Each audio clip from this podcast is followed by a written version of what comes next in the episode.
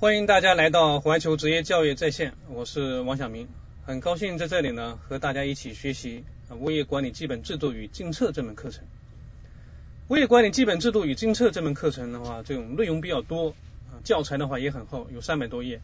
呃，有些考生的话会感觉到呃无穷下手啊，复习的时候无穷下手。因此，在讲具体课程之前的话，我想给大家一些备考的一些建议啊，就怎么样去复习这种这这门课程，以达到这种这个事半功倍的效果啊。这些建议的话是呃仅供大家这种参考。首先呢，准备工作啊，准备工作的话，这里面要首先要准备好复习材料。复习材料的话，这里面就包括一个教材啊，这种教材，还有就是这种这个零八年的补充修改的内容啊，补充修改的啊，这个补充修改内容的话非常重要，这里面占的分值的比例是非常大的啊。从一零年、一一年的这种考试分布来讲。啊，就是补充修改内容里面的话，它的这种占的分值啊，都是在百分之二十左右。这个是教材的内容。另外的话，就是一个考试大纲啊，一定要有这种这个最新版本的这种考试大纲啊。今年的这种这个教材和考试大纲啊，没有什么变化啊。但我想它这里面这种这个以后这种这个出题的啊，它这里面这种考试出题的趋势的话，有一个新的指导思想啊。它出题实现这种这个出题的这种这个。思想的变化主要表现在就是他要以后会加大这种实物实践类的考核的部分啊，他主要是为了避免就是出现会考的他不会干啊，难会干的不会考啊，他为了避免出现这种情况。除了这种教材和大纲之外啊，我希望大家的话能够准备一两本比较好的一些复习参考书，最好是带有这种这个习题集啊，或者就是一些这种这个习题集。啊，模拟题这样子的话，边复习边做题的话，这样可能会达到这种事半功倍效果，能达到复习这种比较好的这种复习效果。这是提前要准备好这种复习材料。第二个的话，这种准备工作一定要有复习计划，一定要做好复习计划。这里面的话，就是复习计划里面的话，一个是做好时间上的安排，另外的话，这种这个复习内容上的安排。这样的话就是。可以有的方式啊，在主要是就是另外在时间安排上面的话，在时间安排上面，大家最好是不要安排太紧凑，要留留一定的这种这个机动的这种时间。一二年的这种这个全国物业管理考试的话，它的定的现在时间的话是九月十五号、十六号。这个基本制度与政策这一块的话是在十五十五日的这种这个上午。所以就是做好复习计划，并且严格的去执行，这个是非常重要的。第二步的话，就是我简单的给大家介绍一些这种这个复习的基本情绪啊，就是怎么样去开始这种准备复习。首先第一步，第一步来讲，我还是建议大家先去啊全全面的看一遍这种教材，全面的看一遍教材，对教材的这种内容能够一个啊就是一个简单的了解啊，或者是简单了解，主要是就是说我们能够通过。看这种这个整个教材的话，就是说从整体上对这些对这门课程的内容有一个系统的把握，有个宏观的印象。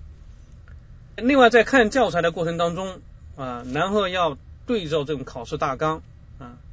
因为考试大纲里面的话，它有要求这种这个掌握的内容，有要求熟悉的内容，有有要有有要求这种了解的内容。按照不同的要求啊，你在书上的话，你做好记号。或者是用不同颜色的笔，你给它圈上啊，这样的话，下一步我们在这种这个精读的时候啊，我们精读的时候，那我们就相对说比较容易掌控啊。这个是就是说这种这个呃，提前的话要这种这个看一遍教材啊，这个也是非常重要。这里面的话就是第二步啊，第二步的话就是我们就是专门看这种重点内容。强化这种这重点内容，强化重点内容的话，我们就有些东西就必须要背。啊，要全面的理解，准确的理解，就是在通读教材基础上，对我们画出来的这种重点进行复习，特别是大纲里面要求掌握和熟悉的内容，因为这个大纲的话是出题的一个指导性文件，考试题目的话，它一般不会偏出这种这个大纲的这种内容。啊。所以就说这种这个为了我们考试大纲来来复习，从这前两次的这种考试情况来看啊，大纲里面要求这种这个掌握的和要求熟悉的内容，它出题的这种比例是占绝大多数的啊，所以我们按大纲来复习是没有错的。这里面在强化这种这个，就是在我们在记忆这种这个内容的时候啊，就是我们在强化记忆这种重点内容的时候，要求的话就是对一些数字的部分，我们一定要这种这个准确的这种记忆啊，对数字的部分要准确。要求掌握的和熟悉内容的话，我们一定要记得准，要记得牢啊。我们看一个这种这个一零年的一个题的例子。一零年的这种这个一个单项选择题，它是这样啊，就是当提议召开业主大会临时会议的业主达到百分之多少以上的时候，业主委员会应及时的组织召开业主大会临时会议。它这里面的话就涉及到一个数字啊，一个百分比啊，这里面的话要求我们就是比较准确，要记得比较准啊，是百分之二十。在咱们课程当中的话，相类似的这种这个数字的话有很多。啊，特别是像这个有关物业服务企业资质这一块啊，这里面的话，一级资质有这个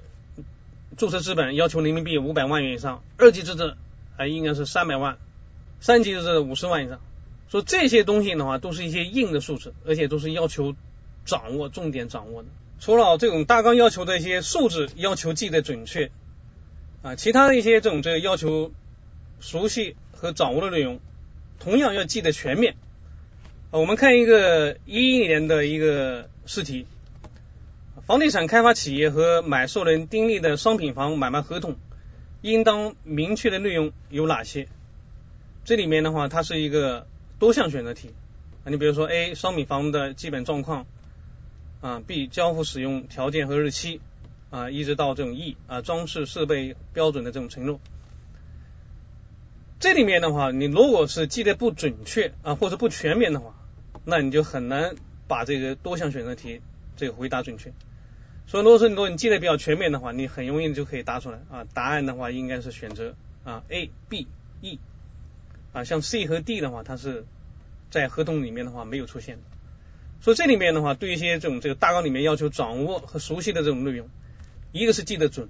另外的话就是要记得全面。这个是第二步啊，就是我们就是要全面的这种这强化这种记忆的这种这阶阶段。第三步的话，我们可以就是边复习边做习题。我们找一本好的习题集啊，我们每一章的复习过程当中的话，我们都可以边复习边练习。这样的话，我们可以巩固和检验复习成果。嗯，到最后的话，我们可以做几套模拟题。这样的话，可以就是这种这判断一下自己的水平啊。另外的话也。可以自己掌握一下考试的这种时间啊，体验一下这种这个考试的这种感觉。第四步的话，就是要查漏补余，对没有把握的、没有记住的，就是一定要再去重点的这种这个突击，重点的再去这种这个补上啊。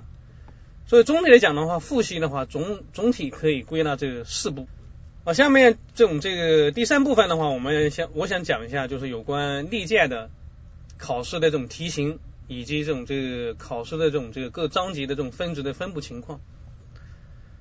我们先看一下这种这个考试题型啊。物业管理基本制度与政策这门课程的考试题型啊，它只有单项选择题和多项选择题。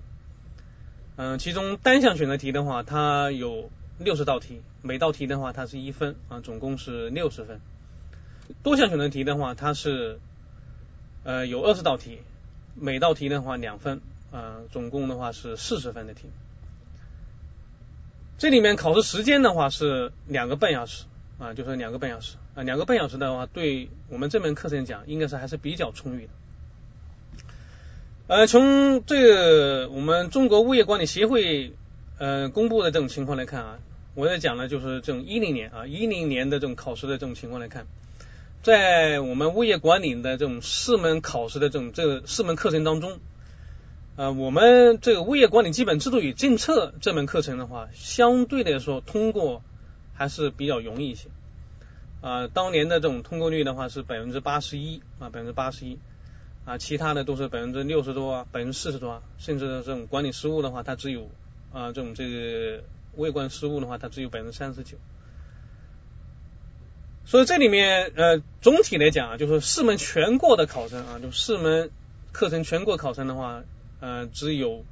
百分之二十六点六，虽然只有四分之一多一点啊，但我个人感觉，嗯，比起其他的一些这种这个什么注册类的这种这个考试而言，这也是相当不错啊。这主要是也是一零年的话是第一年考试啊，可能通过率会相对高一些啊，往后的话可能会越来越难。呃，我们这门课程的话，这种相对来说通过容易啊，并不是说我们就是不用好好学啊，因为我们这门课程要背的东西、要记东西也是很多的。呃，何况的话，我们实际上我们这门课的内容的话，跟其他的一些这种课程啊，比如说像物业管理实务啊、物业管理综合能力啊等等，这些很多内容的话，有些是相通的啊，他们之间的话有一些相关。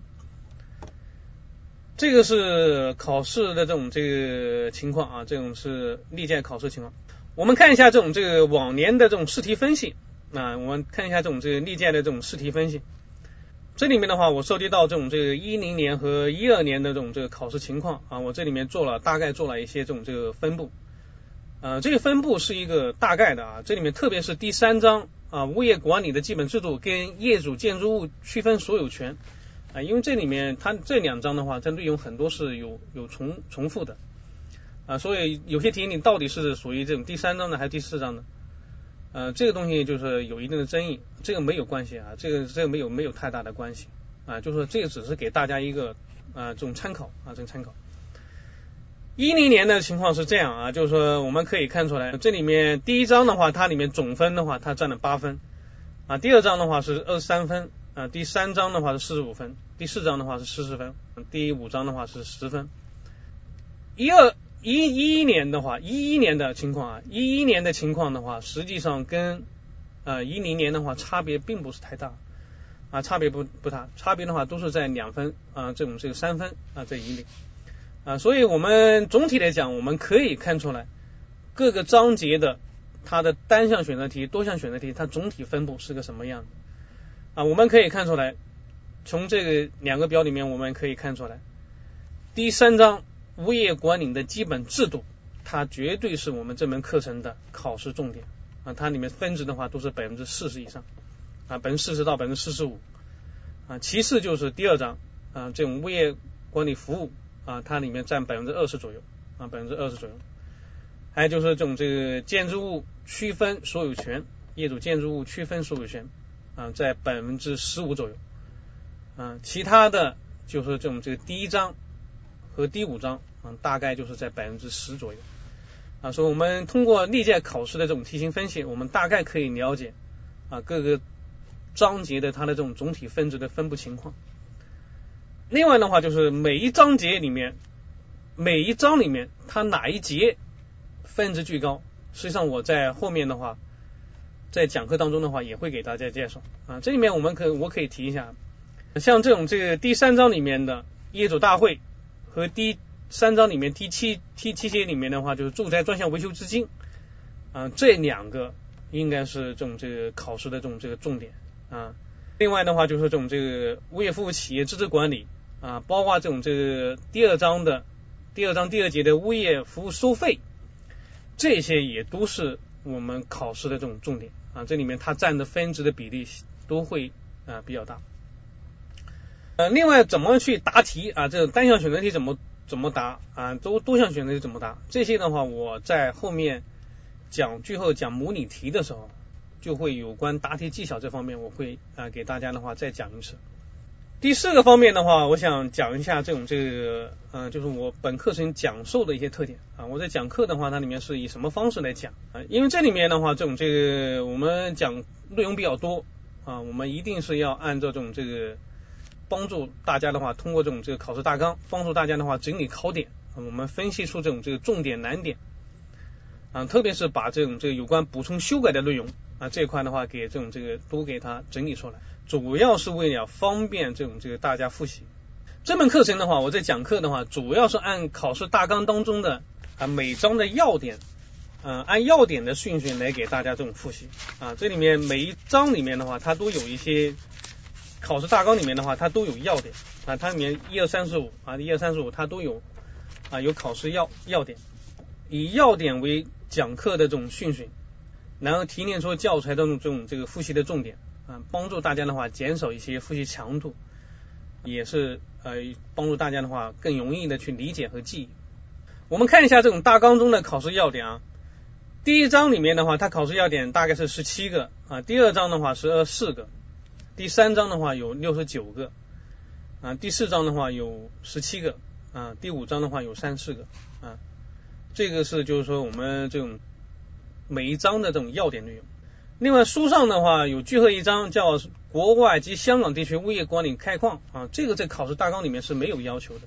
没有要点啊，我们可以去忽略啊，把它忽略掉。这里面从考试要点里面，我们也可以看出来啊，这种这个第三章的这种考试这种这要点的话是最多啊，这种这个在总共的话一百六十一个要点里面的话，它占了六十九个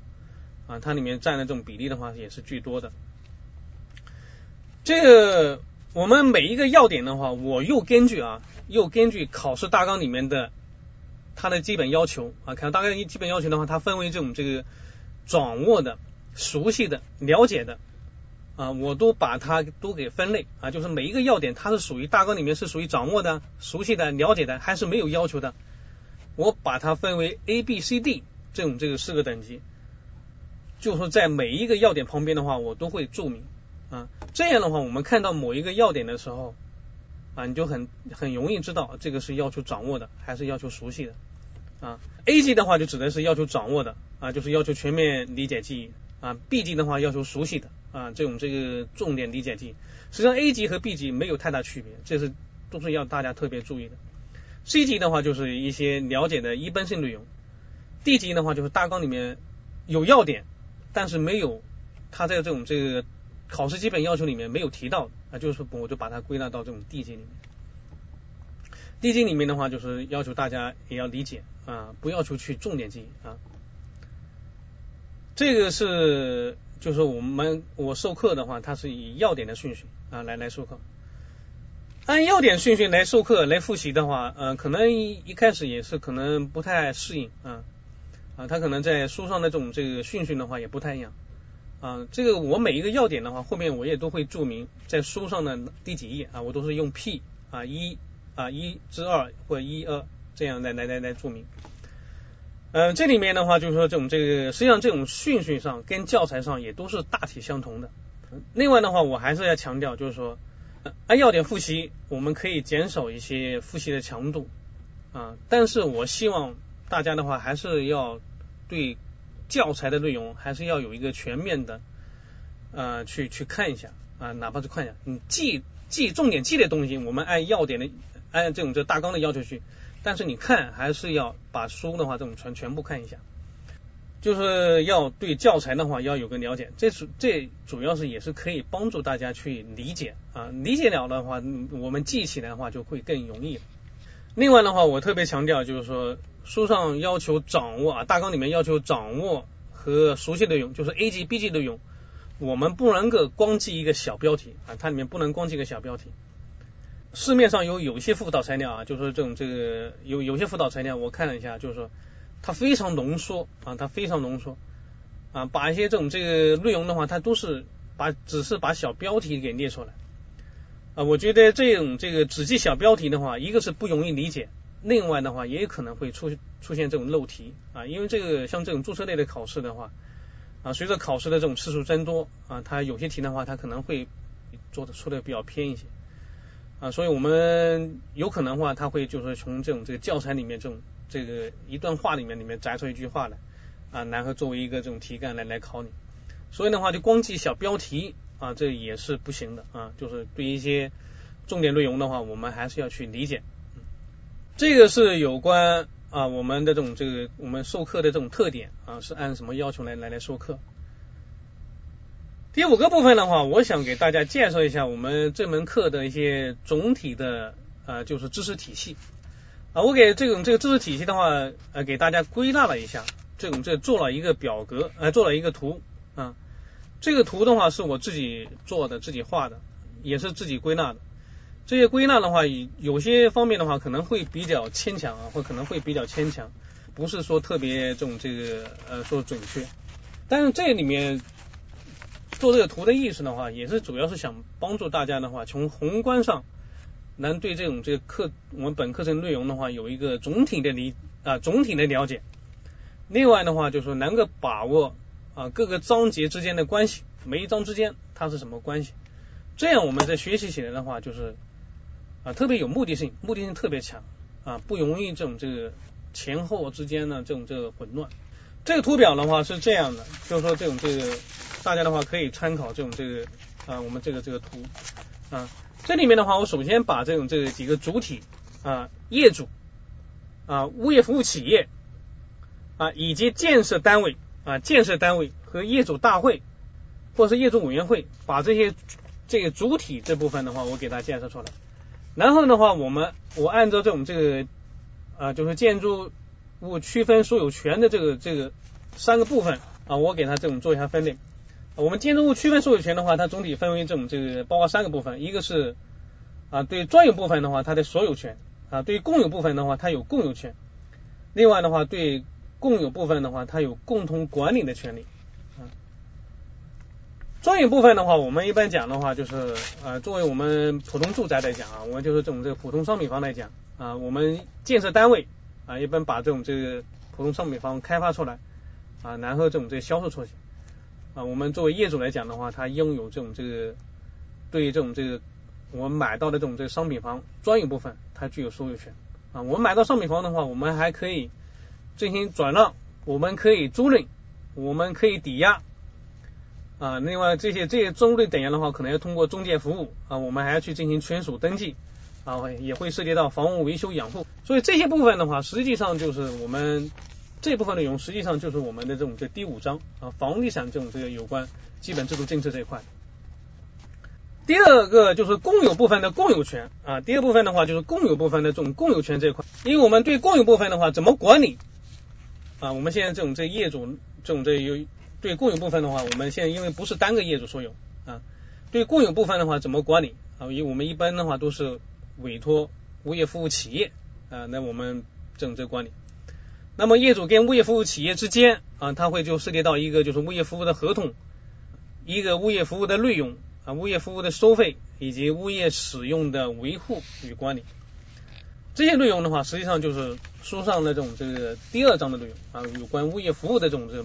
第三个的话，就是对共有部分的共同管理权。共同管理权通过什么方式？啊，我们一般讲就是通过这种业主大会啊，或者业主委员会啊。这里面的话涉及到一个业主大会制度，一个这种这个管理规约、管理规约的制度啊。另外的话，这种这个住宅维修资金制度。这样的话，这种业主来行使我们的共有部分的共同管理权利。另外的话，就是这种这个呃业主大会跟物业服务企业之间啊，我们这里面的话就会涉及到两个方面，一个就是要物业做投标的这种制度啊，另外的话就是呃物业层级查验制度。如物业服务企业跟建设单位之间的话，它涉及到涉及到就是叫前期物业做投标制度，或者是叫前期物业合同，它会签署的话，这种前期物业服务合同。另外的话，也涉及到这种这个物业层级查验制度。另外，物业服务企业本身啊，物业服务企业本身的话，它涉及到一个就是啊，物业服务企业资质管理制度，还有就是啊，物业这种这个从业人员啊，从业人员的这种资格管理制度啊，这个的话就是从这个物业服务企业本身啊，它里面会涉及这两个制度啊。所以这里面的话，总体讲，我们可以看一下这些制度。就是虽然总体包括它是属于七个制度啊，总体包括七个制度，所以这里面的话，我们总体来讲，我们可以把第二章、第三章，包括第四章的这种这个啊建筑物区分所有权的内容啊，包括第五章啊房地产的这种这个基本制度这一块，都我们从这表格里面的话，我们都可以把它包括进去。第一章第一章的内容的话，它就主要是讲这个有关物业管理条例这一块啊，它涉及到物业管理的一些概述这一块。啊，这个的话主要是对物业管理的基本，它的这种产生发展呢，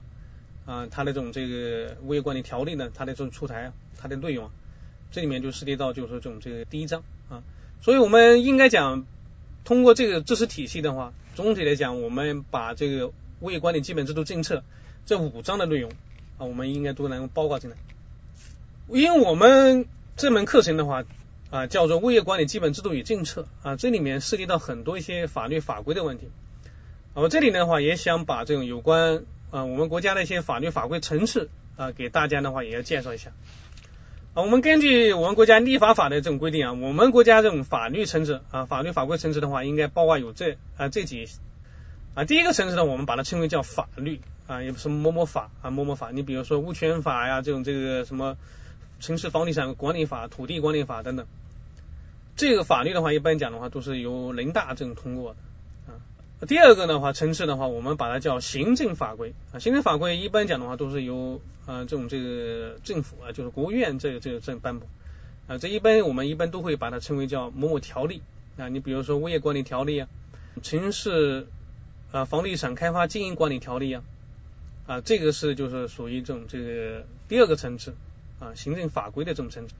第三个的话就是部门规章啊，部门规章一般讲的话就是各个部委。啊，各个部委制定的一些这种这个，一般的话都是后面的话都会某某什么管理办法啊，或者是什么暂行规定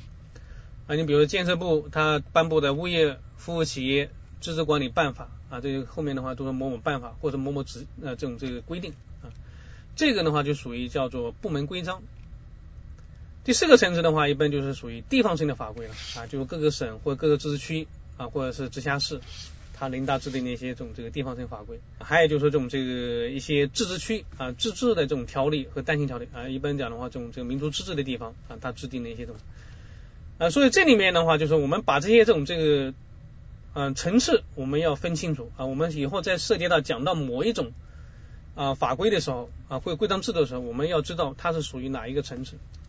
各个层次的话，它的法律效力它也是不一样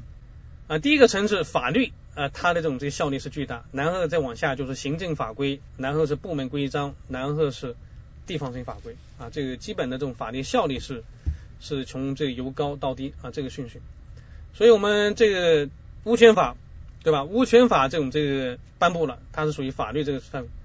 物权颁布，那我们下面的这种物业管理条例，那就是要要要调整啊。物业管理条例这修改了，那么下面的各个部门的一些规章，那也要跟着调整。啊，所以它这里面的话，它有不同的这种这个顺序啊，但它法律的这种这个效力顺序。所以这里面的话，我建议大家啊，就是我们在复习这个我们物业管理基本制度与政策这门课程的时候，除了要掌握这种这个啊，就是教材里面每一章节的内容之外啊，但我希望大家的话，对一些法律法规的原文啊，也要去至少要去看一遍啊，也要去阅读。啊，来配合教材来进行复习。这里面这种这个书上的附录啊，这个教材的这种这个附录里面的话，它附录了有二十四部呃相关的这种法规和文件啊，这种这二十四部这种这个相关的这种法规和文件。但这些法规和文件的话，大部分内容都在教材里面各个章节里面都已经讲过啊，或者说都会体现出来。啊，但要注意就是，也有一些啊，也有一些。在教材中的话就没有体现，没有体现，而且关键是它还有可能会考，它还有可能会考。这个举个例子，二零一零年的一道题啊，二零一零年这种考试的一个真题啊，就是它这里面的话就是讲的是住宅室内装饰装修管理办法，它规定装修人从事住宅室内装修装饰活动的时候，欲搭建建筑物、构筑物的时候，应当经过城市什么？行政主管部门来批准，嗯，它的这种这个选项的话有，呃，房产啊，B 规划，C 建设，D 城管啊，这里面实际上在教材的这种各个章节内容里面的话，它会没有涉及到，但这部分内容的话，在附录当中的啊，在附录当中有，附录当中的话，它专门有附录了一个就是住宅室内装饰装修管理办法。这个管理办法里面的话，它在第六条它就提到了啊，就是装装修人从事室内装饰装修活动的时候，未经批准不能够有下列行为啊：一、搭建建筑物、构筑物啊，这一二三四啊，然后他强调了就是本条例的一、二行为应当经过城市规划行政主管们批准。所以你从这个条例呃，从这一条的这种这个呃这条款里面的话，我们就可以知道我们这个选项啊，就是。一零年这道题的这种选项啊，应该选 B 啊，就是应当经过城市规划行政主管部门批准。所以这里面的话，就是它涉及到它考到一些这种这个附录当中的一些这种这个啊法律法规的一些这种内容。这里面这种这个法律法规啊，注意一下啊，由于这个我们这个教材的话，一直没有这种这个呃没有新的教材啊，我们一还是是零六年编的这种这老教材。零六年老教材的话，这里面有附录里面的一些这种这个法律法规的话啊，有些的话就是进行了修订啊，有些的话它就是有新的法规来替代。如果是零八年之前修订的，很多是零八年这种这个之前修订的话，你比如说这种零七年这种这个十二月份啊，这种这个建设部它颁布的这种住宅专项维修资金管理办法啊，以及物业服务企业资质管理办法，这些的话是零八年之前颁布的话，那它在附录里面。它的修改的话，在在这种这个补充修改内容里面，就我们在这种这个补充修改内容里面的话，它有体现啊，它这里面的话，它它有有把这种这个修改内容的话，在这上面已经体现出来，这些是要考的啊，这里面的话要要要要考，一定要去记的。还有一些部门法规，还有一些法规的话，就是是零八年之后的啊，因为这个补充修改内容它也是这种零八年六月份它这种这个推出了，后面的话就没有这种补充修改内容。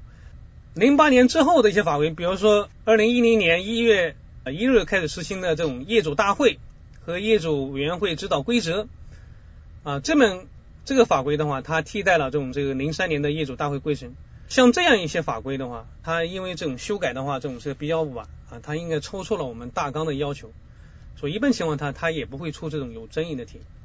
但注意一下啊，就是说。虽然这种这个法规的话，它里面是呃新的法规，但是它的一些内容，它可能还是有很多没有变的啊，就有一些内容啊，它还是没有变啊。或者一些老的内容的话，它也同样还是可以出题的啊。但是有些新的修改的内容，它可能因为有争议啊，它一般的话都不会去去出题。但是我就说这种这个要看的时候，我希望大家还是以这种这个最新的法律法规啊我们为准啊去看。